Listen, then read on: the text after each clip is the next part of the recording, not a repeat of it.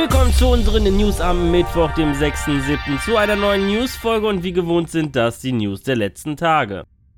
Das Gaming- und E-Sports Festival Level Up lockte am 1. Juli-Wochenende an zwei Tagen knapp 6500 Besucher auf die 16.500 Quadratmeter große Fläche des Messezentrums in Salzburg. Das Programm der diesjährigen Level Up stand unter dem Stern der Vielfalt, weshalb auch jeder auf seine Kosten kam. Vor allem war das Spielefestival ausgesprochen familienfreundlich, weshalb nicht nur nur junge Gamer, sondern auch ältere Gamer in den Hallen zu finden waren. Auch nächstes Jahr soll eine weitere Ausgabe stattfinden. Hierfür plant der Veranstalter eine inhaltliche und organisatorische Verbesserung, um den Besuchern ein noch besseres Erlebnis bieten zu können.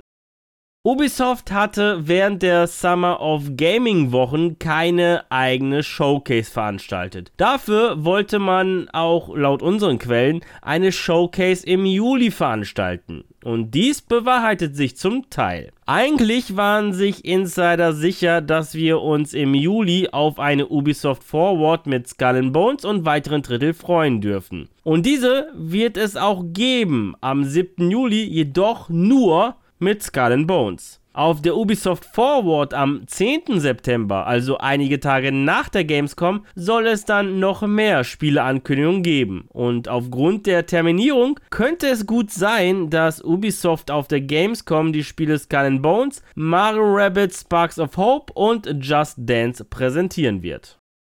Nach und nach zeichnet sich auch bei Hardwareherstellern eine regelrechte Absagewelle an. Nach MSI, Corsair und Elgato verzichtet nun auch Omen bei HP auf einen Auftritt in den Kölner Messehallen. Bisher bestätigt wurde eine Teilnahme nur von Razer, HyperX und BenQ. Es gibt aber auch noch zwei weitere Zusagen auf Publisher-Seite und zwar von 505 Games und Konami. Wer sonst noch so dabei ist und wer nicht, dies könnt ihr unserer Ausstellerliste auf unserer Webseite dem Link in der Videobeschreibung.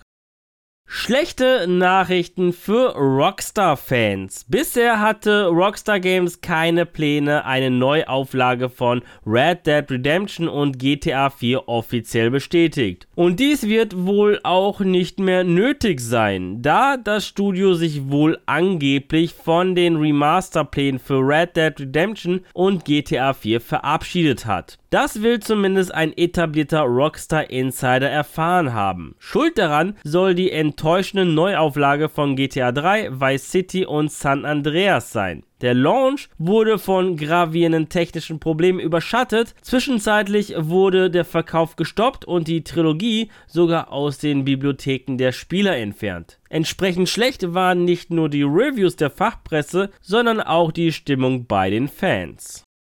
Der Landwirtschaftssimulator 22 heißt eine weitere Marke in seinem Portfolio willkommen. Mit Volvo Construction Equipment holt Giant Software einen neuen Partner ins Boot. Eine gute Nachricht für alle Hobbylandwirte, denn mit der neuen Partnerschaft kommen auch neue Maschinen in den Landwirtschaftssimulator 22. Darunter der neuartige Radlader Volvo L180H High Lift, der große Holzstapel bewegen kann. Zudem sollen weitere schwere Maschinen und Volvo Trucks in den LS22 Einzug halten. Hierzu möchte Giant Software in Kürze mehr verraten.